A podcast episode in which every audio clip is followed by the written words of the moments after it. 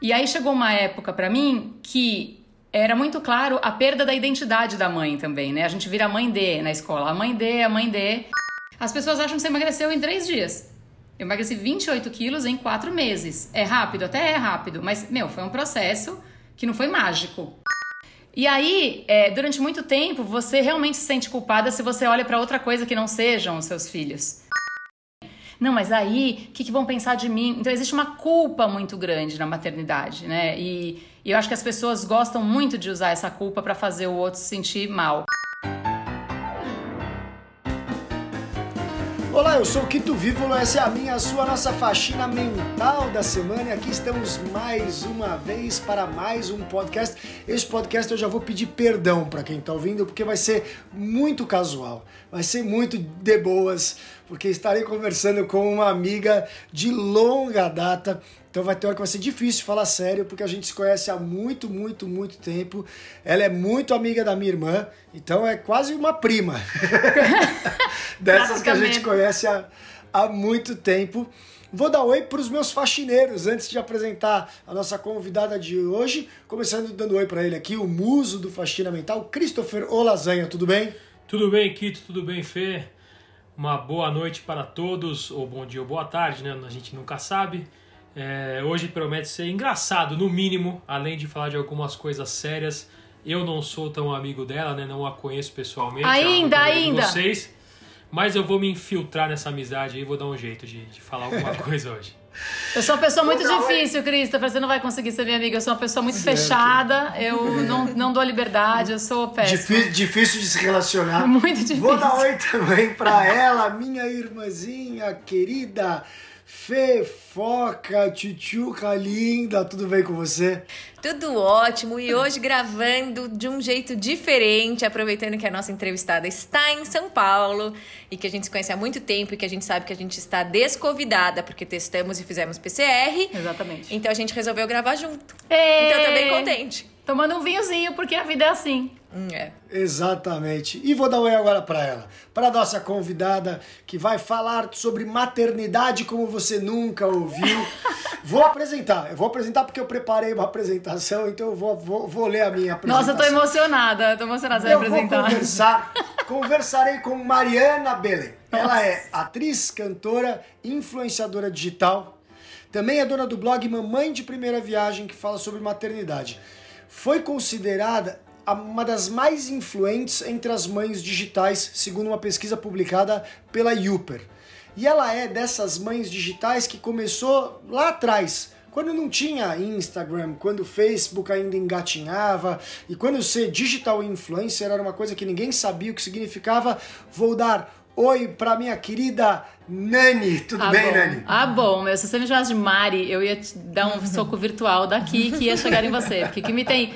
o que me incomoda na vida é a pessoa com quem eu cresci me chamar de Mari. Aí eu fico, meu, você esqueceu de onde você me conhece? Mari é só pra quem me conhece, sei lá, cinco anos pra cá.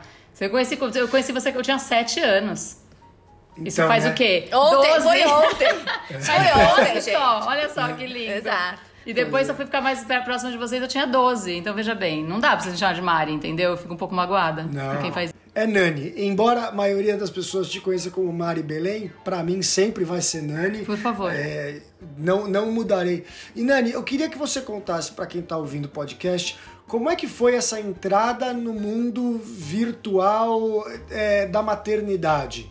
Né? Como que você resolveu que você ia dividir experiência? Então, eu, eu tive em 2010 um ano muito difícil, assim. Eu perdi meu irmão, morreu atropelado, depois eu perdi minha avó, depois eu engravidei e eu perdi. Quando eu engravidei e eu perdi, eu já não aguentava mais o olhar de dó das pessoas para mim, assim. Eu encontrava as pessoas, eu falava, ah, eu não vou falar que eu perdi, que eu sofri um aborto, porque as pessoas me olham com uma piedade que eu já tô cansada. É, quando eu fui falar sobre isso, foi quando eu engravidei da, da Laura, que hoje tem oito anos. É, e aí eu comecei a dividir com as pessoas. Falei, meu, eu, na verdade eu perdi ano passado. E aí as pessoas falaram, ah, mas eu também. Ah, mas eu também. Ah, eu perdi um a cada intervalo de gestação. Eu falava, gente, o que está acontecendo? E aí eu percebi que era muito mais comum a perda é, do que se fala. Todo mundo fala muito da parte lúdica da maternidade, do amor incondicional. Ai, amamentar é tudo de bom, e nananana, e as fotos são sempre muito a cara plena, as mães descansadas.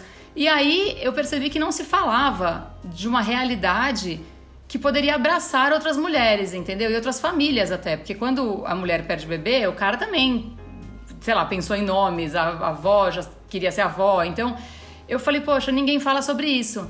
E aí, quando minha, a minha gravidez foi, sei lá, anunciada, vamos dizer assim, pelo Álvaro Leme, eu perguntei para ele se eu poderia escrever na Veja sobre as coisas que eu ia descobrindo ao longo da, da gravidez. E que eu queria começar falando é, sobre a minha perda, porque 20% das mulheres perdem quando sabem que perderam. Isso não está nem contando as pessoas que, sei lá, se teve um sangramento, ah, não, só é, tô menstruada, sei lá. Mas às vezes ali teve um aborto e não sabe, nem que estava grávida.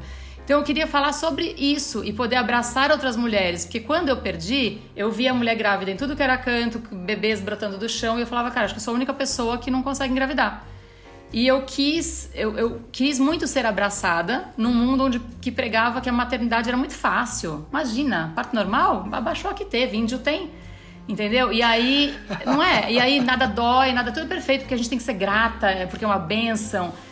E, meu, ao longo da gravidez, você vai descobrindo vários glamours que ninguém te conta, de tipo, você, sei lá, entrar lá na cama e não conseguir levantar, das dores que você tem, o pé inchado, uma série de coisas. E quando nasce, pô, tem uma outra gama de, de, de sentimentos, uma, assim, uma montanha russa emocional, hormonal, que você um dia tá rindo, outro dia você tá chorando, outro dia você tá fazendo as duas coisas ao mesmo tempo e você não sabe nem por quê. E aí você se sente mal porque era você estar tá só rindo, porque afinal você teve uma bênção. Então eu comecei a escrever para que eu pudesse abraçar outras mulheres que também se sentissem é, deslocadas ou sozinhas, como eu me senti em alguns momentos. Eu tive, eu queria muito ter parto normal da Laura, não tive porque foi uma decisão, eu hoje vejo que foi uma decisão do médico, porque ela nasceu no Réveillon. Eu acho que ele estava querendo dar uma curtida. Certo nos fogos de artifício, as champanhes. E aí, de, de 30 para 31, minha bolsa estourou, eu fui pra maternidade, minha filha nasceu tão rápido que eu não tive nem contração. E ele falou para mim que era porque ela podia entrar em sofrimento. Hoje eu sei que não. Mas na hora, eu ouvi ele. Se ele falasse, meu, tem que tirar pela sua orelha porque é mais seguro, eu falava, tira aí. Entendeu? Então eu acreditei no meu médico. Depois, com o tempo, eu fui me informando um pouco melhor. Só que na hora de contar isso, eu não tive acolhimento nenhum de várias mães. Tipo, ah, você queria mesmo era ter cesárea, você é preguiçosa, ah, isso é menos mãe. E eu fui bombardeada num mundo que eu achei que eu fosse abraçada. E isso foi me dando mais, mais vontade de dividir essa parte cruel que algumas mães tinham com outras mães e essa parte de solidão, da, de, de, ter sempre o melhor da maternidade descrito em tudo que era lugar e a gente se sentir sozinha num sentimento falando, meu, como eu devo ser ingrata. Putz, não, eu acho que não sou boa mãe porque eu chorei hoje sem razão. E eu quis começar a falar disso. E com isso, outras pessoas se identificaram com isso. De falar, poxa, que bom, eu me sinto parte de alguma coisa. Sen sensacional.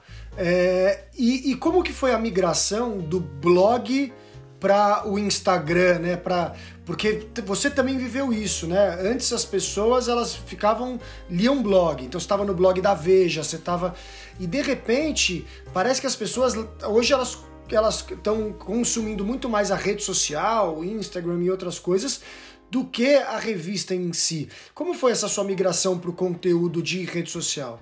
Então, o que eu percebi é que ao longo do tempo as pessoas também não têm muita vontade de ler. Quem quer ler, vai buscar e vai ler. Mas as pessoas, por exemplo, do eu adoro que ele fala Instagram, eu acho chique. Do Instagram. As pessoas, elas, elas querem ver a imagem, elas não estão muito ligando. Você, às vezes você bota várias informações na legenda, a pessoa vai lá e pergunta, mas, mas que dia foi isso? E você botar lá na legenda, ontem eu fui no parque. Então, assim, tem gente que realmente não lê. E aí, eu comecei a ver que escrever no blog também textos muito longos eram para um público, um, um nicho muito pequeno de pessoas que ou estavam grávidas, ou acabaram de ter é, quando eu fiquei este um ano e pouco na Veja, e aí eu senti duas coisas. Uma, a questão começou a chegar, é, querendo ou não, comecei a viver disso, né? Então, começava a chegar anunciante, não sei o que, 80% era da Veja na época, não sei como funciona hoje. E eu falei, cara, não pode, tudo bem que eles me trazem audiência pra caramba, mas a imagem é minha, não sei o que, não, então a, o Álvaro Leme saiu da Veja, eu saí junto e eu criei mi, o meu próprio blog. E aí, através dali, eu comecei a trabalhar mais junto com aquilo, o, o, Instagram, o Instagram começou a crescer muito. E aí eu comecei, eu criei o meu perfil do blog lá e comecei a dividir as coisas lá também. Mas eu percebi muito rápido que não adiantava o texto ser muito longo lá. É, as pessoas não leem e quando leem também meio que faz uma leitura dinâmica e perguntam o que está lá. Então eu tenho as duas coisas. Eu, o blog eu falei que vai existir para sempre, porque sempre vai ter alguém grávida. Talvez alguns produtos né? lá estejam é, desatualizados. Mas é, eu tenho lá um histórico de coisas. E aí o Instagram, nesse momento, ele até migrou um pouco, porque a gente vai evoluindo, né? As filhos, os filhos vão crescendo, os dilemas vão virando outro. E aí chegou uma época para mim que era muito claro a perda da identidade da mãe também, né? A gente vira mãe D na escola, a mãe D, a mãe D. E eu já vinha de uma filha D. Então eu fui migrando de referência para referência. Eu sou o Puta, essa é muito boa. Eu, sou... eu, era filha D, virei mãe D, eu não sou ninguém. Né? Filha D, mãe D, no meio corporativo era mulher D. E, aí eu, eu, eu é, ex-acampante do NR, eu tenho vários títulos na minha vida, que eu me orgulho de todos. Mas eu senti necessidade de ser um pouco Mariana, ou sei lá, Nani, para quem faz parte da minha vida. Mas Mariana para pessoas que não, que não, cara, não sabiam quem eu era. E isso teve uma necessidade tão grande para mim que o blog ficou Mamãe de Primeira Viagem e outras viagens. E eu comecei a viajar com patrocínio, com coisa para cobrir certas viagens e falar como mulher de vários destinos. Comecei a falar sobre cuidado da mulher também, porque chega uma hora que você esquece que a, que a mãe é mulher também. Que a mãe quer beber, quer se divertir, quer cuidar da pele. Né? Fica uma coisa que a mãe é aquela mulher que suja o avental de ovo e que não tem direito de nada, porque afinal ela já é a mãe, tudo é o filho. Então a gente também, eu comecei também uma linguagem meio de resgatar essa necessidade da mulher de ser mulher além de ser mãe, de resgatar um pouco quem ela era quando ela conheceu o, o, pai dos filhos dela, quando, sabe, quem ela era lá atrás, quem, quem, quem cresceu e conheceu aquele cara e aí teve aquela, aquele filho, quem ela é lá dentro. E aí as coisas foram assim. Durante a quarentena, eu parei um pouco com o blog, porque, enfim, ano passado eu passei pelo processo de separação. Esse ano foi o ano que eu, eu saí desse, desse buraco, assim. Eu ah, voltei a, a ser realmente a Nani. Mais ainda do que Mariana, eu voltei a ser a Nani. Eu me resgatei. E aí eu parei um pouco o Instagram do blog porque eu sentia a necessidade de ser a, a, a um pouco. E, e falar para as pessoas sobre a, a, síndrome de Cushing, que é isso também, um, uma desse, um desses picos de, de engordar que eu tive, que é derivado de estresse, e falar um pouco para outras mulheres, mas como eu, não como a mãe de, entende? Filha, deu você para sempre, porque minha mãe tem uma visibilidade enorme, nunca foi problema para mim. Mas é, por que, que eu era, sempre fui tão feliz no NR? Porque no NR eu era Nani. Entendeu? Quem hoje me chama de Nani na rua e eu sei que veio de um período da minha vida que eu era só eu, para mim tem um, um valor emocional muito grande. Porque é muito difícil você ser sempre a referência de outras pessoas. E eu sei hoje que eu sou referência outras pessoas para certas pessoas, mas que para muita gente eu ainda sou aquela essência que estava lá em 94 assistindo o final da Copa do Mundo, chorando e cantando na NR Rock Band, entendeu? E eu acho que existe essa necessidade de falar sobre quem você é de verdade. Então eu deixei um pouco encostado o blog durante a, pandemia para resgatar essa pessoa e escrever no Mari Belém mais do que no blog, no Instagram do blog. Nani, eu acho que isso assim, teve uma passagem muito legal do que você falou agora, que eu acho que é muito importante e você traz, que é o lance de ser mãe e ser mulher.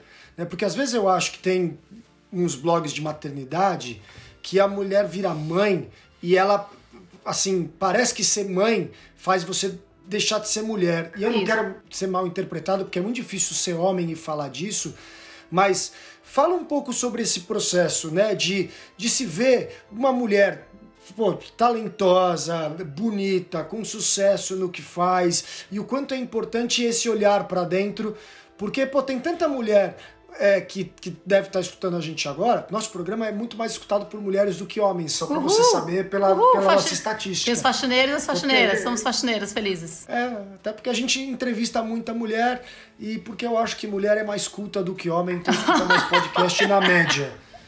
Na média, não, Ai, homem que... só fala de futebol e essas coisas, mulher não, mulher, mulher é mais multidisciplinar.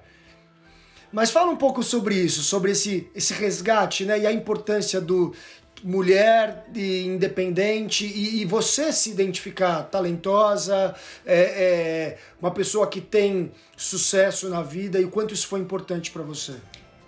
Que eu acho que é um processo de toda mulher, assim. Só que aí vai depender muito da, da tua criação e das pessoas que estão à sua volta. Porque quando você tem o filho, realmente você vira tudo para essa criança. Você vive, eu pelo menos vivi a maternidade com muita intensidade, assim.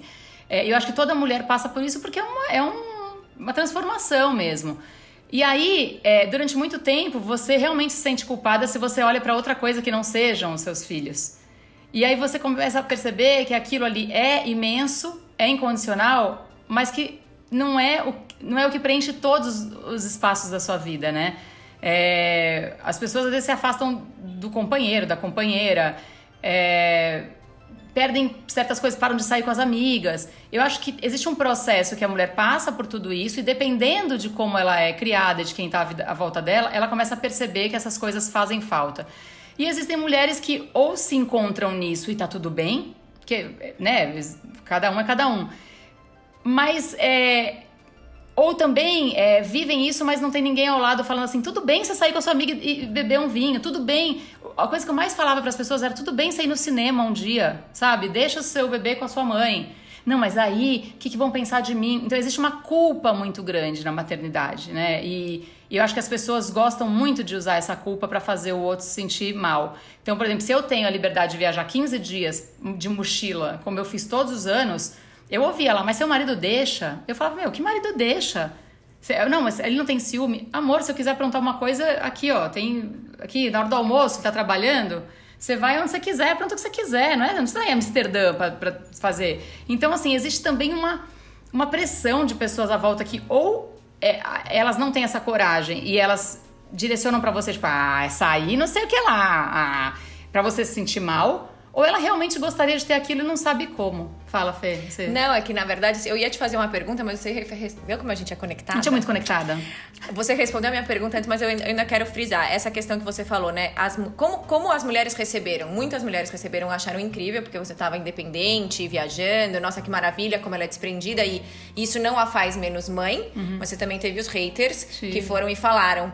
Qual que é a proporção que você sente? É mais gente, tipo, beleza, vai, vai ser feliz se joga, vai viajar? Ou você acha que é mais, tipo, como assim? Se o seu marido deixa... A gente teve é. um outro faxina mental, não sei se você teve a oportunidade de escutar, que foi com a com a menina do Justiça de Saia, uhum. a Jennifer, e aí ela falou que assim, não existe essa de ninguém deixa nada de ninguém, né? É. Aquele negócio, acaba sendo até uma violência o marido é. não deixar. É, Como é. é. que o seu público. Então, eu acho que por eu ser muito é, assim, desse meu jeito despachada e, e, sempre assumir as coisas, eu nunca tive muito hater, não. É, agora, quando eu ouvi muita lamentação, mais do que ataque, tinha um outro, e tudo bem, eu falava, cara, beleza, sua opinião, tem vários blogs aí que vai seguir essa linha que você, que você curte. Mas eu vi muita gente se lamentando mesmo. Ah, eu gostaria de ter essa coragem. Gostaria de ser como você. Eu gostaria de, de conseguir ficar dois dias longe do meu filho. Só que assim, eu fui criada de uma forma a minha mãe passava três meses longe de mim quando eu tinha cinco, seis anos. Quando eu não ia para Belém, eu tava aqui com, com babá. Então, assim, eu, quando alguém fala assim, ah, mas como, você, não, você não ia gostar de ter jantado todo dia às sete da noite com seu pai e com sua mãe? Eu não sei, eu não tenho essa referência. A minha realidade sempre foi: meu pai separou da minha mãe com um ano, sempre morou em outra cidade. E eu tinha minha mãe quando era possível. Porque, e aí você demora para entender, mas, pô, se ela não tivesse longe de mim trabalhando, eu não tinha como ir PNR, eu não tinha como estar numa escola legal, eu não tinha como ter é, as coisas que ela me proporcionava. E ela sempre foi uma batalhadora sozinha. Então, assim, eu lembro que no NR as pessoas recebiam cartas com um negócio que explodia. Mas, cara, minha mãe mandava quando dava um fax, assim, porque era o que dava, entendeu? Então, assim, a minha, a minha realidade é diferente das outras pessoas. Eu acho que eu tenho um desprendimento é, diferente. E eu acho que eu tenho é, a noção de que isso não faz diferença, porque a minha mãe é minha mãe para sempre. E acho que tem umas pessoas que acham que se afastarem muito tempo do filho, o filho vai ficar achando que abandonou e tal. Essa quarentena, por exemplo, minhas filhas estão muito mais no sítio dos avós paternos, porque lá elas têm, fazem aula virtual, mas no intervalo elas vão correr na grama, elas estão pula-pula, tem uma piscina, vão andar a cavalo, tem cabrito, entendeu? Eu vou achar que, por, por um egoísmo meu, é mais legal elas ficarem aqui no meu apartamento e aí no intervalo assistir YouTube, pega o tablet. Então, assim, eu penso muito mais nelas do que em mim. É, e eu, eu acredito que tudo que eu dou de mim para elas, elas têm noção de que é absolutamente verdadeiro. Então, é a maneira como eu fui criada também, e isso é muito particular. E eu sempre deixei isso claro. Essa aqui é como eu sou. Eu entendo perfeitamente quem não consegue ficar dois, três dias longe do filho. Eu, eu conheço gente que tem, sei lá, nove, o filho tem nove anos e nunca dormiu duas noites longe eu não é para mim assim, porque eu preciso do meu espaço, eu preciso viajar sozinha, ou eu, no caso, quando estava casada, eu precisava viajar sozinha com, com o Cristiano, precisava ter minha noite de jantar. Eu precisava disso justamente pelo resgate da mulher, da Mariana, da Nani, a pessoa que tá lá dentro, precisava ir pra uma balada, pra um negócio, ver minhas amigas e, e almoçar um, um, japonês com a colega e tomar um rosé. Não que essa seja sua irmã, mas enfim, é uma pessoa. É, então, assim, É, eu, eu tinha necessidade de resgatar isso. Acho que tem mulheres que não têm e que se satisfazem, são felizes daquela forma. Eu realmente ouvi sempre muito mais é, lamentação, eu gostaria de ser assim, do que ataque. Mas ataque eu recebi um ou outro e eu acho que tem, é um vasto mundo de maternidade. Existem as mães que falam, ai, meu filho é minha vida, minha... aí todas as fotos são perfeitas, a luz é linda. Eu tenho foto que eu tô toda errada, minha unha tá, tá, tá ras... toda raspada, meu cabelo, minha, minha raiz tá aparecendo. Porque a minha vida é essa mesmo. Eu, eu prefiro, às vezes eu tenho duas horas pra ficar com minhas filhas, ou ir pro salão, eu fico com minhas filhas. E aí, quando eu viajo, eu sou a mãe que, que deixou. Teve uma vez muito engraçada que a mulher me atacou, porque eu fui para um desses resorts, sei lá, não sei se foi Campinas, um Royal Palm. Eu fazia essas viagens, eu falava. Olha, olha que legal. Você, 8 da manhã as crianças vão pra recreação. E só voltam às 11. E só voltam às 11 da noite. Eles entregam no quarto. E às 6 da tarde, às 6 da tarde eles vão, vão lá, tomam um banho. Cara, eu não tô falando que é uma cela, a criança fica trancada com os carregadores. Se você quiser estar com o seu filho, você vai até ele. Se o seu filho quiser ficar com você, ele não tá preso lá no cara, assim, com a algema. Mas eu falei que era uma opção. As minhas filhas são muito jogadas como eu. Você vê, pessoa muito tímida. Você conhece minha filha mais velha, né? Boa. Modéstia à parte, melhor acampante e menção honrosa. Obrigada, eu. desculpa, desculpa, desculpa, tá? E assim, elas gostam, sempre gostaram disso. Elas desde de pequena ficam dormem na casa da avó, da tia, então elas têm esse desprendimento. Aí eu falava disso, eu mas eu passo a semana inteira trabalhando para chegar no fim de semana e largar meus filhos com outras pessoas. Cara, não é largar. Minha filha vai preferir ficar comigo sentada enquanto eu tomo sol e uma caipirinha, ou ela vai preferir ficar com mais 18 crianças subindo e descendo e aparece um coelho de pelúcia Cara, é óbvio. E ela sabe onde eu tô. E eles têm o telefone do quarto, o telefone da pessoa na, na pulseira. Quer vir pra mamãe? Mamãe tá aqui. E eu passava lá, dava tchau de longe, ela me ignorava completamente. Então, assim, é de cada um. Mas eu, eu tomava mais ataque nisso do que em outra coisa. Tipo, ah, você vai viajar com a sua filha e deixa ela com os outros, a semana inteira trabalhando. Amor, eu trabalho de casa. Eu levava buscar minha filha da escola. Então, assim, eu já não tenho a mesma rotina que você. Né? Eu não fico no meu trabalho três horas a mais quando minha filha tá em casa, porque eu trabalho de casa. Então, cada um é cada um. Mas é louco como algumas pessoas falam isso porque realmente acham, é, julgam a maternidade alheia e tem gente que fala isso porque adoraria fazer, mas se sente tão culpada que ela prefere atacar você. Mas é muito particular, né? É, mas é muito louco, né? Uma vez eu tava num buffet e quando eu vou num buffet sempre aparece o assunto NR, né? E acampamento. Então, não tem como sempre tem uma mãe. E aí eu cheguei num, num buffet e falaram, ai, ah, porque vai as férias e acampamento e não sei o quê. Chega uma mãe e fala assim, que espécie de monstro que manda uma criança de 5 anos para ficar sozinha. Nani, eu fui pra piscina de bolinha, passei o resto da festa na piscina de bolinha, que eu falei, cara, eu não vou. Não, pior eu sou eu que esse ano ia mandar a Júlia com quatro, né? Então a mulher vai me mandar, vai mandar me prender, porque a Júlia ia de alguma forma com quatro anos, porque a, me dá muita dó que a Júlia vai na despedida e chora, que ela queria ir junto com a irmã, entendeu? Então assim, cara, é cada um, vocês cresceram nisso. Você, tá, seu, seu pai tá lá, sua, sua família inteira tá lá, a criança tá lá não só com, com o pai, com a avó, com. Meu, tia Jaci, entendeu? Como é que faz? Tá todo mundo lá. No caso de vocês, ainda mais animal ainda. Agora, pra mim, eu cresci. eu, eu fui é com isso, 7, depois eu voltei com 12 e só parei de ir com 18, porque as pessoas de 18 da minha coisa estavam parando de ir. Eu falei, cara, talvez eu fique aqui até os 30, 40 anos, então é melhor eu dar uma pausa. Mas assim, é de cada um também. É muito mais fácil você atacar, você tacar pedra. Essa mãe, de repente, adoraria estar tá mandando o filho com 5 para poder respirar um pouco, fazer uma massagem de tarde, mas não tem coragem de assumir essa culpa, entendeu? Deixa eu te fazer uma, uma pergunta.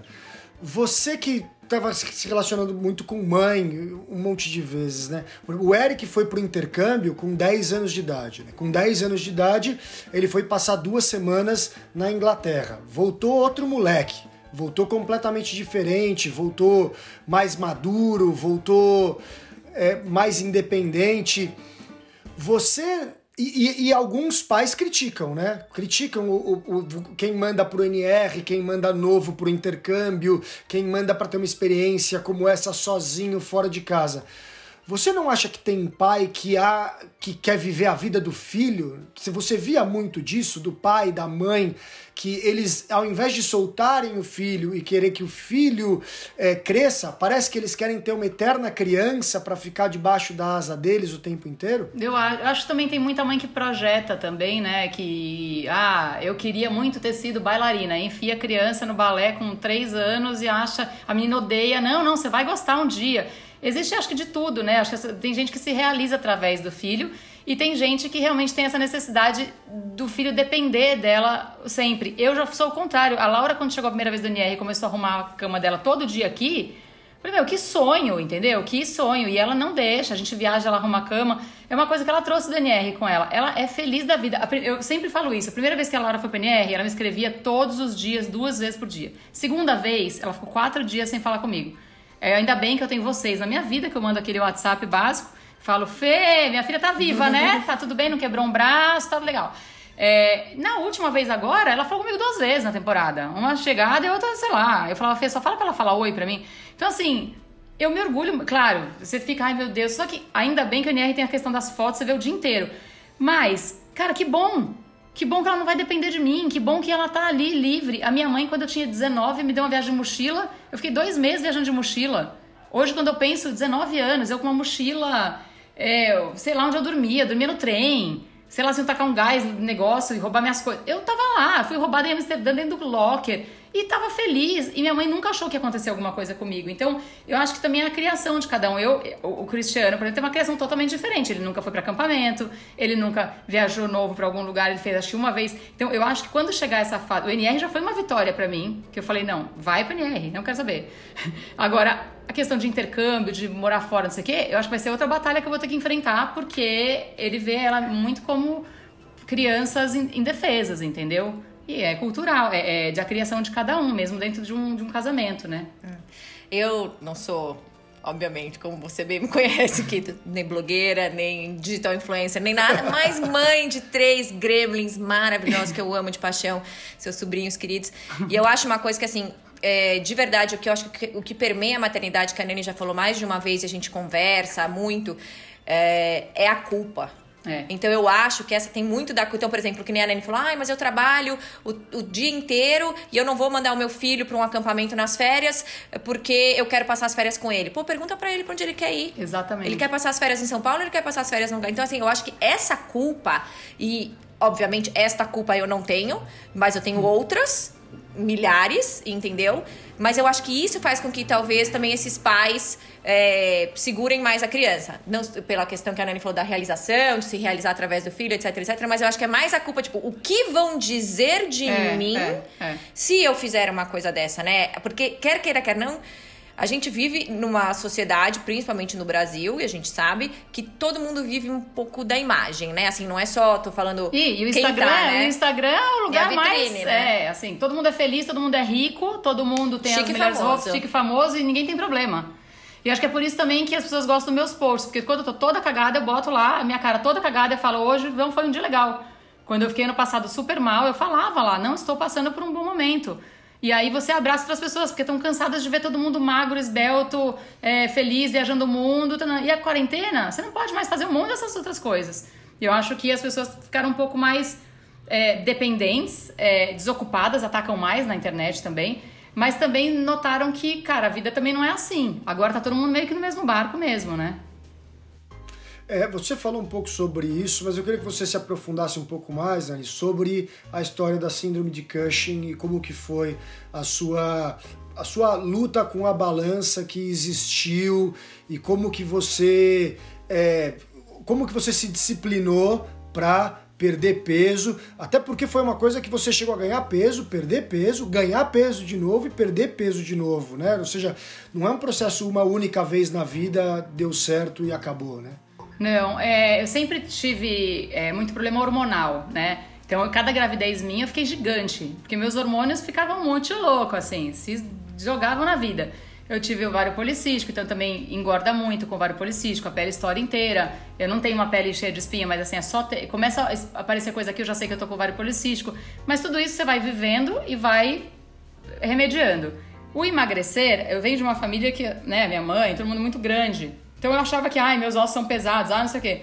Então eu sempre engordei, sempre gostei de comer, de beber, mas me, meu metabolismo sempre acompanhou isso. E chegou uma hora que assim, eu tava uma taça de vinho, meu pé ficava desse tamanho. Eu falava, não, não é possível. Quando meu irmão morreu, em 2010, eu tive esse disparo de engordar. E aí, é, na sequência, teve mais tristeza. Aí eu engravidei já um pouco acima do meu peso. Minha filha nasceu, já tava tamanho dessa sala. Só que assim, ao mesmo tempo, quando eu estou desse tamanho, eu não fico mal, assim, do sentido, ai meu Deus, porque a estética sempre foi uma coisa mais de bem-estar, assim, ai, tá doendo meu joelho, né? Claro, a gente se sente mais feliz usando uma roupa e ficando mais, ai, mas ao mesmo tempo não era uma coisa que me deixava mal. O que me deixou mal foi, ano passado eu estava num processo de separação, eu sofri muito, assim, por a questão de é, constituição de família, né? Você fica 12 anos com a pessoa. Eu, eu não vivi 12 anos com uma pessoa achando que eu que ia acabar, né? A gente fica achando ela sempre a vida inteira. Então tem uma série de coisas ali que, mesmo que você perceba que realmente vocês dois não estavam felizes, é, existe um apego à construção de cada tijolinho daquilo. Que você fala, ah, mas será que eu fiz tudo isso à toa? Até você entender que não, que deu certo até não dar certo mais. Mas que deu até não dar, entendeu? E aí isso mexeu muito comigo, meu estresse é, foi muito pro alto. Só que eu não sabia disso. Então chegou uma hora no passado que eu tava super, super gorda, eu falei, não, eu vou fazer lá um tratamento hormonal. Aí fiz um tratamento hormonal, emagreci pra caramba, gravei o Canta Comigo Brasil e Canta Comigo Colômbia na sequência. No meio, no final de tudo isso ainda morreu o Gugu, então assim, tava, minha vida tava assim, muito louca, era um ápice assim de, de euforia com, com tristeza diárias. Cara, eu fiquei, fui emagrecendo, isso aqui. Quando chegou no fim do ano, eu engordei tudo de novo muito rápido. Eu falei, não é possível. Não é possível porque eu não tô também nessa farra do boi. Quando entrou esse ano, eu falei, cara, tem alguma coisa errada comigo. Aí eu mudei, eu fui para Portugal com a minha mãe e fui num médico dela que é mais acupunturista. Ele falava: Meu, seu cortisol tá muito alto, muito alto. Tem uma questão de tiroide, mas o seu, o seu cortisol é que me preocupa. Eu nunca pensei que cortisol nasce nada. Cortisol é o hormônio do estresse. Então o normal é você ter 4, eu tinha 20, 22. E aí eu cheguei no, aqui no Brasil e eu encontrei um, um, amigo da minha mãe que ia num nutrólogo, que é o Dr. Henry, e ele me examinou tudo. E aí o meu cortisol, aí foi que eu descobri que o meu cortisol era tipo, sei lá, quantas vezes mais alto do que deveria ser. E ele direcionou cuidado para isso, com uma restrição alimentar super grande, mas direcionou para o controle do cortisol. E foi impressionante, porque além da minha felicidade aumentar, né? Porque você tá baixando o nível de estresse, você tá ficando mais respirando melhor, vendo a luz no fim do túnel, e realmente o teu peso diminui porque o cortisol ele segura o teu corpo do jeito que tá, ele não deixa você emagrecer e qualquer coisa que você coma você retém muito mais. E aí eu descobri a síndrome de Cushing. E aí, quando uma amiga minha me mandou o que era a síndrome de Cushing, eu falei, eu tenho isso, eu tenho isso aqui. E meu médico falou, é isso que você tem, e eu tratei isso. Agora, por exemplo, eu tenho uma disposição, por exemplo, porque não é só emagrecer, às vezes você emagrece e você não tem a disposição. Eu tenho uma disposição que eu pego a bike aqui, fico uma hora e meia, uma hora e quarenta na ciclovia, coisa que eu nunca pensei que fosse fazer no passado. E isso me ajuda a entender o quanto eu posso comer, o que, que eu posso fazer. Então ele me deu uma compreensão maior. Só que o meu metabolismo voltou a ser o que era. Eu lembro que o NR eu comia, sei lá, sete vezes por dia, uma maravilha, adolescência. Sete vezes por dia, aí o lanchinho que tinha aquele bolinho de chuva, aquele negócio, nunca esqueci na minha vida, aquele compridinho, feliz, tomava aquilo com suco doce pra caramba, feliz. Aí ia jogar não sei o que, aí tinha o jogo, não sei o que, o time vermelho. E, cara, eu voltava, sei lá, 3, 4 quilos mais magro, só que não interessava, porque eu não tava prestando atenção nisso. E acho que a gente começa a crescer e prestar atenção demais. Entendeu? E aí, quando eu entendi como é que meu corpo funciona e que eu, eu tinha um problema hormonal, e eu entendi isso e tratei, é, eu falo para as pessoas. Só que eu falo também que não é, ai, você tá feliz, ai, você tá linda, ai, não sei o que, ai, você emagreceu, ai, como você emagreceu. As pessoas acham que você emagreceu em três dias. Eu emagreci 28 quilos em quatro meses. É rápido? Até é rápido, mas, meu, foi um processo que não foi mágico. Olha, não foi um processo mágico. Foi um processo de, cara, de, de realmente não comer certas coisas, de você é, abrir mão de um monte de coisa e uma quarentena, que todo mundo abre a geladeira e come o dia inteiro, mais com criança em casa. Minhas filhas parecem duas dragas, que nunca comeram na vida. Parece que tem um, um monstro na barriga que o dia inteiro tem que ficar alimentando essas crianças. Então, assim, foi um processo de super entrega e de sacrifício. Só que as pessoas olham e falam, ai, nossa, o que, que você fez? Tomou remédio? Você fala, não, cara, não tomei, foram quatro meses e tal.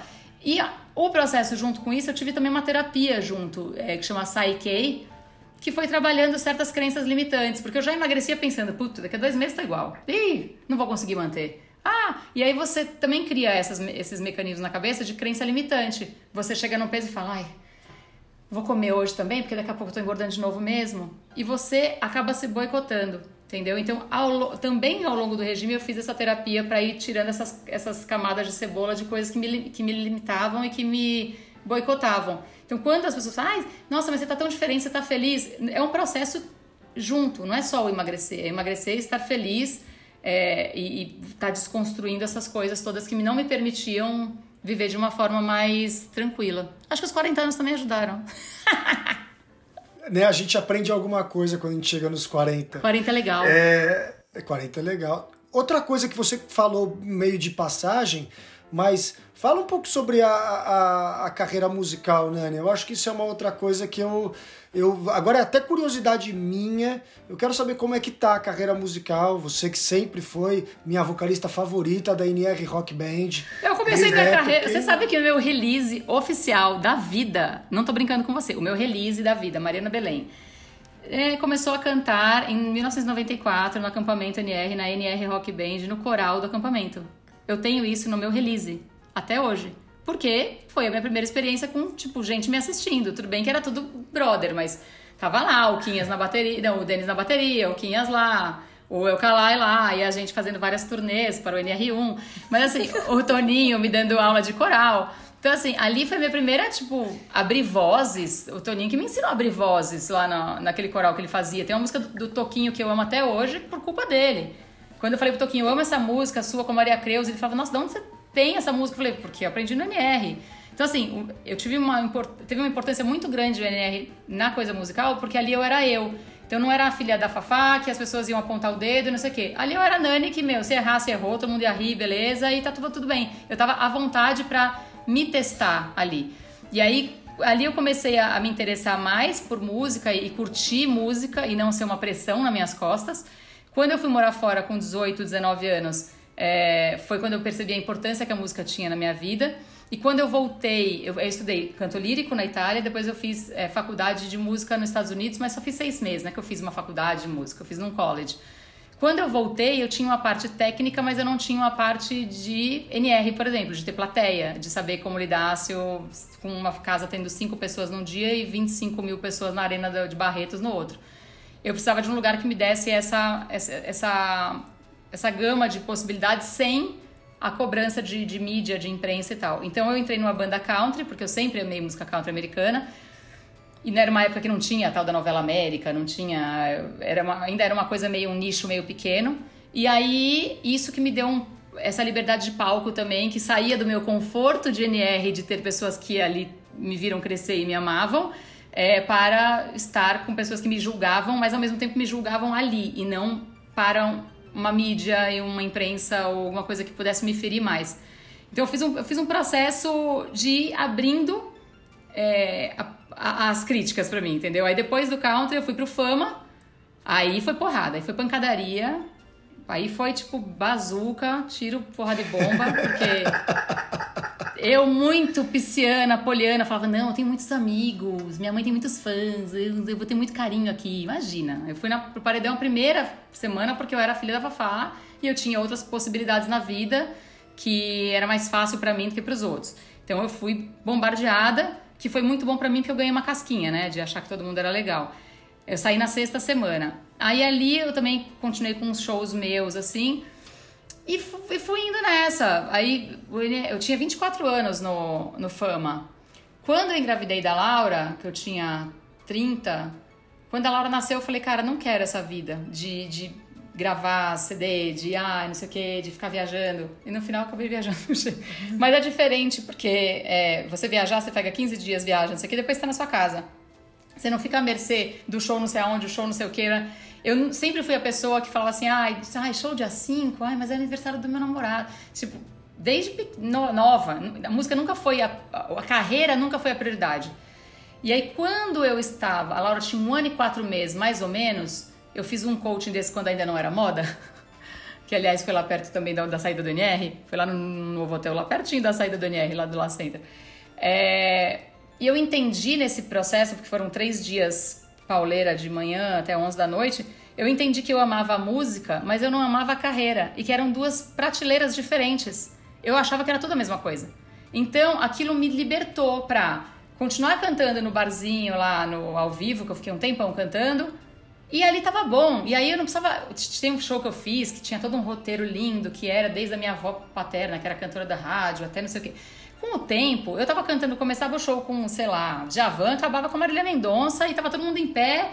E, e aí eu falei, cara, é, isso me traz alegria, meio bailão, meio que as pessoas estejam felizes comigo. Quando você tem uma carreira, tudo tem que ter um contexto, o não sei o quê, o nananã, e te ingessa um pouco. E aí, como eu já estava com o blog, o blog estava dando certo, eu falei, meu, eu vou direcionar a minha parte profissional de carreira no blog e a música vai ser uma coisa que me faz feliz, sem a pressão de eu ter que ter uma carreira e, ó, e com, e, nossa, coisas com profundidade, entendeu? Então, a, a, música eu amo, sou apaixonada. A minha mãe fala que ela, eu tenho uma dependência de música maior que a dela. Eu vou pro banho, eu tenho que levar a caixinha de música. Eu entro no carro, tem que ter música. Eu não sei. Eu leio livro, às vezes eu pego trilhas sonoras que tenham a ver. Eu vou andar na rua, eu, quer dizer, agora tá meio difícil negócio de andar na rua com coisa, mas, né, de um tempo pra cá fica um pouco mais perigoso. Mas eu sempre ouvi música é, andando, aí me sentia assim, tipo, num clipe. Então, assim, eu sempre fui essa pessoa. A música tem uma importância muito grande. A carreira que deixou de. Eu passei a perceber que não era a mesma coisa. E aí foi isso. Então, é, a música sempre vai fazer parte. Eu, ano passado, gravei esse O Canta Comigo como jurada, são 100 jurados. É, ano passado eu fiz o Brasil, fiz o, a edição Colômbia. E esse ano já tô gravando o Tim, que é, para mim, é desesperador, né? Porque entra uma criança de 9 anos cantando, com roupinha de fadinha. Depois entra uma mulherona de 16 e você fica louca com aquelas pessoas mega talentosas, você não fala, sabe de onde é que elas têm tanta. Mas é a música de novo na minha vida. E de uma maneira assim, é, leve. E não com o peso de você ter que ser alguém, ou ter que ser alguma coisa, ou ter que provar alguma coisa, porque você tem uma carreira, entendeu? É, você sabe que comigo aconteceu parecido, né? Quando eu tinha 23 anos de idade, eu tava tocando e aí eu assinei com uma gravadora, com a banda. Os caras pegaram e a gente, é uma banda jovem, tava precisando de uma banda jovem. Né? E aí eu fui pro estúdio. E aí eu gravava as músicas e quando eu voltava para ver mixado, você odiava. Tava tudo, odiava, tava tudo diferente. Até que chegou um empresário pra gente, 2003, falou: Sabe qual é o problema? Vocês precisam colocar o nome da banda de vocês no meio das músicas. Nossa. Tem essa banda, tem essa banda aqui que tá estourando lá no Nordeste. Aí o cara pega e me coloca uma música do Calypso. Olha lá. Que no meio da, no meio da música falava Calypso. Calypso. Falo, não, cara. Calypso, NR falava... Rock Band, no meio da banda. Aí, aí, aí eu fui, fui reclamar com um amigo meu que tocava na noite desses caras que tocavam no Namata Café e tal. Aí ele virou e falou: Kito, você tem uma carreira no NR, você tem, sabe, você gosta. Ele falou: Cara, faz o seguinte. Leva a música como hobby, é porque isso. senão você vai passar a odiar a música. É então, se você não quer odiar a música, leva. E eu sou esse cara até hoje, eu tenho banda até hoje, eu toco o que eu quero. Graças a pra Deus. quem eu quero, onde eu quero. Não? É, uns dois anos atrás eu fiz um projeto é, que era Brahma e não sei o que, chamava Farra. Eu cantava desde Vando até, sei lá, Reginaldo Rossi, Anitta, Valesca Popozuda. E eu morria de rir, porque eu usava uma peruca enorme. Toquei na mata, inclusive, duas ou três vezes com esse show.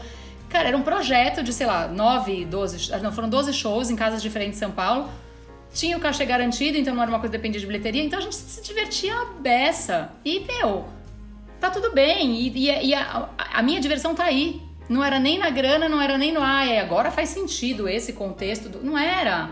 Eu entrava, eu, eu botava bigode numa música, botava peruca na outra, e, meu, era divertido. E a música para mim tem que ser isso, tem que ter essa leveza e essa diversão. Eu acho que nessa época sua, não sei se foi nessa, eu fui num, num show teu na frente do, do Mackenzie.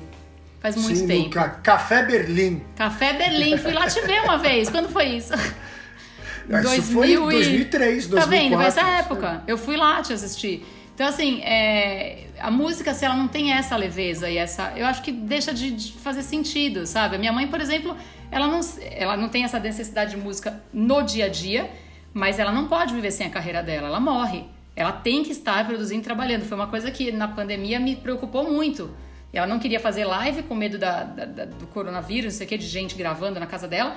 Mas a gente teve que impor que ela fizesse porque ela precisava produzir, ela precisava de música, ela precisava daquilo. E ela é uma pessoa que, se você tirar a carreira dela, ela morre de, de, de insatisfação com a vida.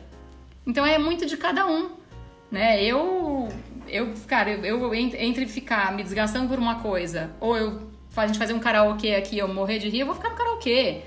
Entendeu? Então é, é, o que te, é o que te alimenta, te faz feliz. A minha mãe não tem a dependência de música que eu tenho, mas se tirar a carreira dela, ela tem um treco. Ela não sabe fazer da vida. Agora, na sua carreira tem uma passagem legal. Eu, pelo menos, gostei muito. Foi quando você fez musical. Como é, é que foi fazer musical? Você fez com Fala Bela, não foi? Conta pra gente. Meu, é, 12 anos atrás, acho que foi no 2000, 2007, 13 anos atrás, eu fiz uma audição pro musical. É, foi muito engraçado, porque tinha que sapatear, eu não sapateava. Então, assim, eu entrei em todas as aulas possíveis três meses antes da audição. Então eu fazia sapateado, eu fazia canto, eu fazia jazz, eu fazia balé. Parecia que eu tava na adolescência de novo. Ai, fazer tudo que eu posso. Aí eu fiz tudo isso, fiz a. E aí a vantagem do musical como aquele é que existiam as bailarinas, as dançarinas, e tem uma coisa que chama mover, que é a pessoa que canta e ela se move apenas. Ou ela faz os passos mais básicos e tá tudo bem. E eu sou essa pessoa, eu faço o básico. Mas, meu, é, conviver com o Miguel, com o Falabella, é, é assim, é um negócio absurdo, porque todo dia ele improvisava, todo dia você falava de onde esse homem tira isso, e você convive com um grupo de pessoas super talentosas e você fica lá alucinada. Eu fiz é, os produtores, foi 2007, fiz até o meio de 2008, eu acho. A gente fez São Paulo, Rio, Curitiba, Porto Alegre, depois São Paulo de novo. É, e aí eu ainda fiz audição para umas outras coisas, fiz um em Manaus também, um outro musical sobre a Amazônia, também fui fazer. E aí, beleza, a vida ficou não sei o quê. Aí eu tive minha outra filha, eu tive minha filha, depois eu tive minha outra filha. E aí, no ano retrasado, eles fizeram de novo os produtores. Eu, eu fui convidada pela produção e aí, de novo, aí eu não fiz aula nenhuma. Falei, não, isso aqui é o que tem. Esse aqui é o que dá Então eu vou aproveitar. Só pra... Ah, não, e o Luke estava. Ex-NR também. Não, eu vou aproveitar. Vou, vou, aproveitar só pra falar. As pessoas que escutam o Faxina Mental com uma certa frequência sabem que eu chamo a Ana de Yolanda, de Ioiô. E é graças ao musical dos produtores. Miguel. Tem uma cena do Luke com o Miguel. E eu, eu e a Ana, a gente tem eu e a Ana, a gente tem dois metros de altura, a gente é pequena, as duas sentadas uma do lado da outra. Aí a Ana fala pra mim assim, Fê, tá apertado, né? Eu falei, tá, tá, tá longo, né? Daí vem uma cena, é. o Miguel e o Luke falando, Yolanda, você é. pronto. A Ana virou o, Yolanda. O Miguel, o Miguel tinha uma cena de improviso que era essa, ele tava na cadeia, e aí tinha um, uma música super difícil que ele cantava. Só que antes da música começar, ele tinha um monólogo, ele parava, ele arrumava calça, assim, ele fingia que ele era, ele era uma velhinha que está. Porque, obviamente, o musical tinha muita senhorinha. Ele é amado pelas senhorinhas, então o público sempre tinha muitas senhorinhas. E aí as senhorinhas ficavam lá, ai Miguel, te amo, não sei o quê. E aí ele ficava arrumando a sainha assim, bem jeitinho. E começava a falar, Yolanda, Tá difícil, né? Três horas e meia de musical, né? E aí falava um monte de baixaria que eu não vou falar aqui em respeito às pessoas, mas falava, tipo, você Daí mais... vem apelido de ioiô. Pronto, ioiô é por causa disso, pessoas grandes sofrendo na cadeira do musical. E ele falava assim, ai, uma mola tá em... Cada dia ele falava uma coisa. E aí Holanda Todo é mundo isso. sabe que o musical é longo, mas eles continuam fazendo as cadeiras apertadas. Isso. Não, e foi no Procópio que, quatro tipo... banheiros, tudo, tudo e, igual. E o Procópio, ele é pequeno. A gente, quando fez ano passado, gente, no, em 2007, era no Tom Brasil. Então, assim, tinha mais espaço pra perna. Mas mesmo assim, ele já reclamava, porque você tá sentado no seu cox, que aliás, quero fazer um adendo no meu cox. Meu cox é rachado no NR por causa do Indiana Jones. Eu queria dizer isso para todos vocês que Quinhas fez uma compressa no meu cox.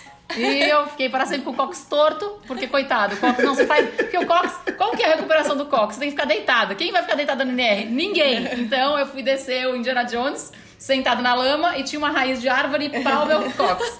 E aí o Quinhas fez a minha compressa, eu tenho um problema de cox até hoje. Então se eu fico na mesma posição muito tempo, dói. E aí ele sempre fez isso. E, e era impressionante você viver com essa pessoa que era uma máquina de você aprende todos os dias, assim. E aí nessa outra segunda versão era com o Luke. E o Luke é NR, né? O Luke, inclusive, foi com a, com a filha dele na. Acho que na, no Broadway foi, também, ele né? Foi visitar ela quando a gente fez a Broadway. E aí a gente falava muito também do, do NR lá. Então, assim, eu passei por essa. Eu amo, eu amo musical, mas o meu papel realmente em musicais é uma coisa muito restrita, porque eu não sou bailarina, eu não sou mega atriz. E, cara, eu tenho uma voz que é ok de musical, mas assim, não sou a não sei o quê. Então eu tenho que ter esse papel de mover. E agora eu tô com 40 anos, né? Também não é a mesma coisa de ter a galerinha que tá lá dançando feito louco. Tem 21, bota a perna aqui. Não tem mais possibilidade disso. Minha filha bota a perna aqui. Minha filha, na foto do NR, ela é melhor acampante, ela com um espacate aberto na frente do Marco Antônio, assim. Um espacatão, assim, aberto. Então, assim, eu acho que é, eu, eu fui muito feliz ali. Se eu tiver audições que pareçam com o que eu gosto de fazer, eu farei de novo sim, porque é uma coisa muito divertida fazer musical. Legal. Nani, é uma delícia conversar com você, mas a gente aprendeu que os podcasts muito longos ninguém ouve, porque o cara vê quanto tempo demora. E aí ele nem começa. Ele, que ele tristeza. nem começa. Então nós estamos chegando perto do nosso final e no final eu faço quatro perguntinhas para você. São quatro perguntas super básicas. Eu vou querer que você me diga um valor que você leva para sua vida, um talento que você gostaria de dividir com as pessoas, o talento que, que você tem que você mais gosta de ter, um é, medo que você tem, qual seria o seu grande medo hoje em dia e qual é hoje o seu grande sonho, começando com o seu valor. Amizade, amor, dedicação. eu sempre. Não, cara, amizade eu acho que é o valor mais importante, assim. É, o valor que eu tenho na vida para com as outras pessoas. Acho que o valor pessoal é uma, é uma, é uma outra história. Acho que a gente tem que ter muita noção do que a gente planta, porque a, o plantio é opcional, mas a colheita não. Então, acho que o valor que eu, de, de, meu, pessoal, eu acho que está na dignidade, em você fazer o bem para as pessoas. Agora, o valor de vida, eu com outras pessoas, é amizade. E nesse último, meu último ano, que passei uma barra muito pesada, eu tive total noção de que se não fossem os meus amigos, as pessoas que estavam comigo naquele momento, eu não tinha aguentado metade do que eu aguentei. Então, e é louco como houve um resgate, um resgate muito grande de amizades de uma época específica da minha vida. E a Fê, eu vi muito a Fê no passado, muito mais do que eu vi nos últimos anos da minha vida porque você aprende a dar valor àquelas pessoas que estavam ali quando você era a essência do que você é hoje. Então, acho que a amizade é o valor mais importante que eu, que eu prezo e que eu valorizo. Legal. Eu acho que quando a gente, quando a gente fica mais velho, tem um lance de amizade que é muito louco. Porque a amizade é um negócio que. De, amizade de verdade não morre. Não. Você pode ficar sem ver a pessoa há 10 anos, 15 anos. Quando você gosta da pessoa, você é amigo. E a gente que sabe essa amizade de passar férias Nossa. junto, né? É, de, não eram dois de, dias, de, né? Eram 20, viver, 23. É. é. É, então, essa era amizade de verdade. Quando você encontra, você pode ficar um tempão sem ver, você fala, cara, eu, como eu gosto dessa é, pessoa, é. né? Como essa pessoa me faz bem. É isso. Isso é um negócio muito, muito a legal. A primeira saída do NR com a Laura, a primeira temporada dela, eu chorava copiosamente com o ônibus indo embora. Aí uma mãe assim, ah, eu também não sei como eu vou fazer. Eu falei, não, eu tô chorando porque eu queria estar lá indo. Eu, eu era muito feliz dentro daquele ônibus, porque eu sabia que, meu, viriam 23 dias absurdos pela frente. E aí eu chegava, a gente chegava e ainda tinha pizzada, e ainda a pizzada você engrenava numa coisa de hebraica todo santo dia, e ir pro Iguatemi, a gente ia em cinema com 37 pessoas. Você não conseguia desgrudar daquelas pessoas, assim, é muito louco. E aí quando você, aí passa não sei quantos anos, você reencontra essas pessoas, é, é esse resgate que você tem. Cara, a gente tava ali junto, sabe? É, ali no, no acampamento, ali não sei aonde. Então eu acho que a amizade não, independente de quando essa amizade começou, se você tem ali uma, uma ligação mesmo estabelecida, ela não importa o tempo que você fique sem ver. Então eu acho que é por isso que a amizade para mim é o valor mais, mais importante assim da vida. Legal. Talento. Qual o seu grande talento que você se orgulha? Eu acho que a minha capacidade de, de, de, de é, falar, fala, fala, fala merda, mas não é isso. É de, de é assim mesmo estando num momento ruim, eu acho que eu tenho essa capacidade de tirar a alegria de algum lugar e de é, estar com as pessoas tentando fazer com que aquela energia daquele lugar esteja feliz. Então, não é nenhum talento do tipo, ah, eu canto, ah, mas eu acho que é uma, é, um, é uma... Eu tenho essa capacidade de tentar trazer a maior alegria possível para onde eu esteja, porque eu acho que a gente tem que sorrir em qualquer é, situação da vida. Legal. Qual o seu grande medo hoje em dia, Nani? Hoje em dia? Hoje em dia. Meu maior medo hoje em dia, eu acho que é me arrepender de, de não tentar as coisas. É...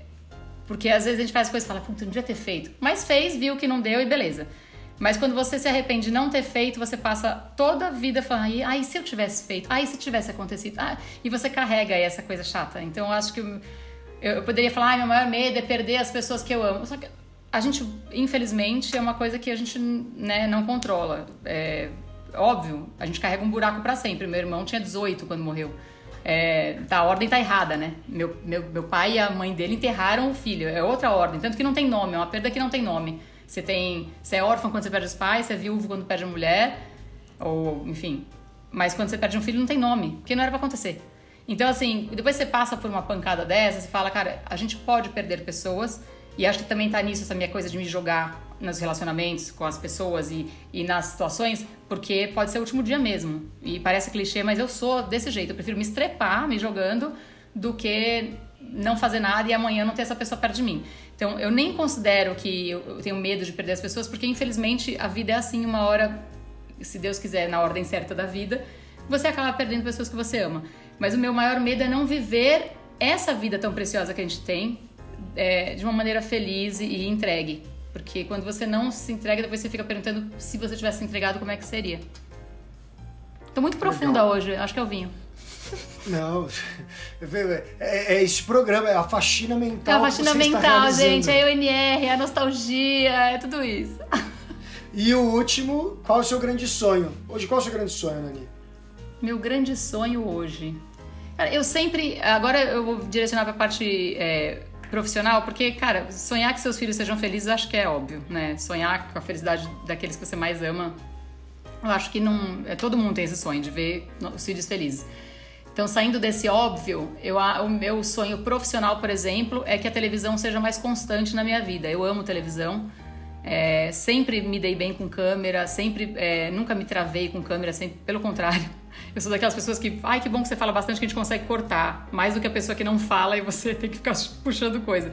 Então, eu acho que o meu sonho é que cada vez mais eu consiga trabalhar na televisão como eu venho trabalhando com, com Canta Comigo, a live que a gente fez pra Band, que eu fiquei meio de apresentadora, slash cantora, slash minha mãe tem que parar de falar que vai acabar o tempo da televisão, alô, para de falar. Então, é, eu, a televisão, o meu sonho profissional é realmente que a televisão faça mais parte da minha vida é, cada vez mais. É isso. Você não acha que a internet tá aí para para roubar talvez esse espaço. Você vê o Otaviano Costa que saiu da Globo e tá com o Otaleb na UOL, uhum. indo bem pra caramba, e outras pessoas. Você não tem, você que é uma pessoa que já tem a, a web na veia, você não acha que a web, a internet talvez supra isso? Você, você não pensa em fazer um projeto de vídeo na internet? Então, eu, eu fiz um, uns vídeos é, chamado Mari, é, Mari Verborrágica, porque né, eu sou verborrágica mesmo, não paro de falar nunca que foi bem engraçado, assim. Eu tenho alguns vídeos gravados, mas eu acho que eu sinto falta de pessoas, assim. E aí é mais difícil na internet você ter, tipo, não uma plateia, mas mais gente, assim, você juntar gente. Pode ser também, porque acho que o caminho do, do futuro é esse, né? Mas essa coisa da televisão, assim, de você chegar e tá maquiada, não sei o que, e tem um microfone, aí para, volta, não sei o que. Eu acho muito gostosa essa essa dinâmica da televisão, entendeu? E acho que se eu sentir prazer fazendo isso na internet também é um, é um caminho. Mas eu gosto muito dessa parte visual que me permite mais coisas e me permite é, falar as besteiras que eu falo e, me divertir com aquela, com aquela gravação, com aquele dia. Legal. Nani, como sempre, o papo foi uma delícia. Chegamos no nosso momento Xuxa, que é quero mandar beijo para minha mãe, para meu pai, para sei lá mais quem. Para quem, considerações finais, o que, que você gostaria de falar?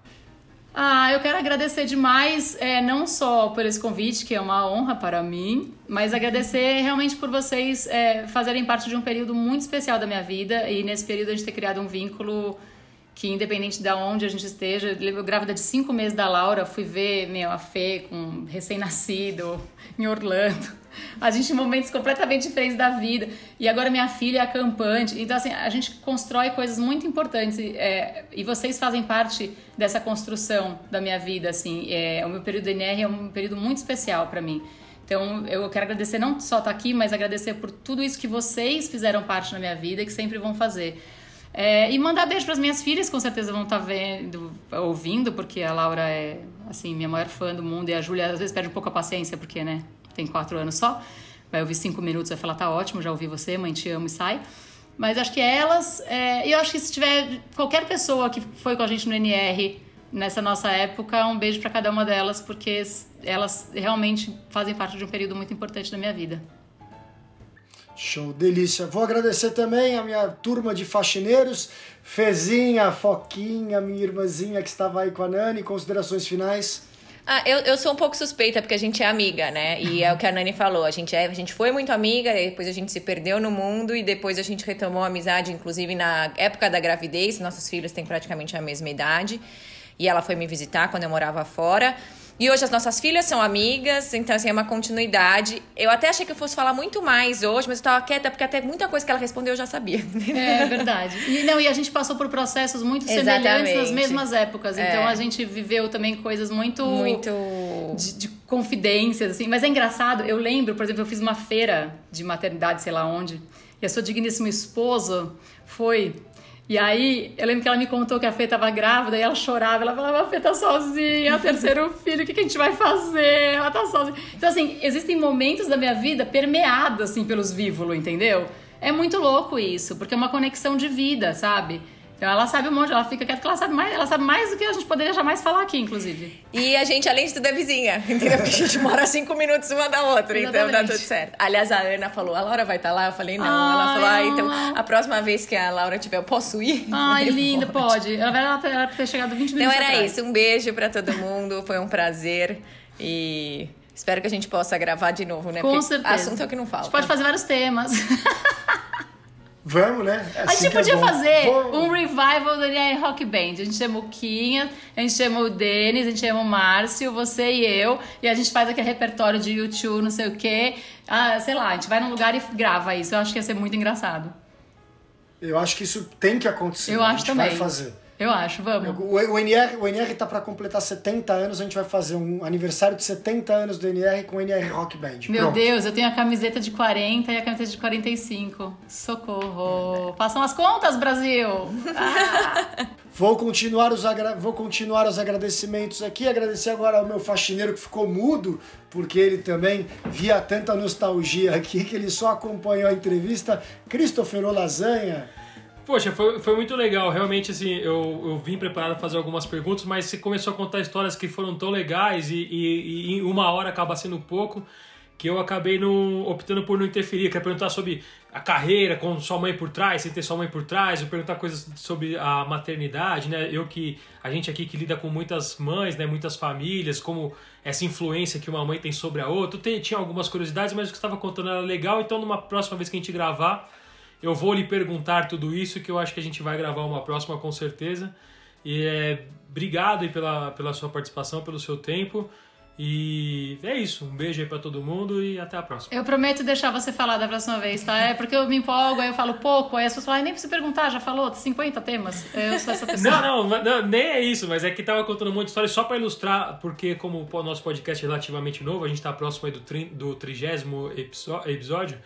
Pra quem não entendeu esse monte de NR, NR é um resort que existe aqui no, no, no sul de Minas e também no, em São Paulo, é, que tem atividade de acampamento já há quase 70 anos e, e toda essa amizade deriva desse lugar. Pra quem não entendeu nada, é por isso. É uma atividade muito louca que só quem vive é, é quase impossível de explicar como que é uma se... eu aprendi aqui que uma semana de acampamento vale mais que um ano talvez que convivendo com uma pessoa de da intensidade que é e, e é difícil re- mesmo explicar como que tudo isso funciona e só quem viveu tem todo esse esse amor esse carinho e tenta passar para os filhos e, e assim vai é, e é isso que eu vejo né você tem um carinho gigantesco e você espera que suas filhas também tenham mesmo e eu acho que elas vão ter Ah, a minha mãe começou falando: ah, você não se organiza na escola, você vai pra NR pra aprender a se, a se organizar.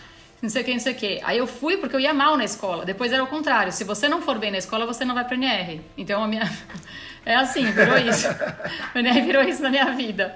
Mas é, é realmente só quem, quem vive aquilo. Imagina, no nosso caso eram 23 dias. É, você volta de lá achando que você nunca mais vai viver longe daquelas pessoas, você não vai conseguir acordar e elas não estarem ali.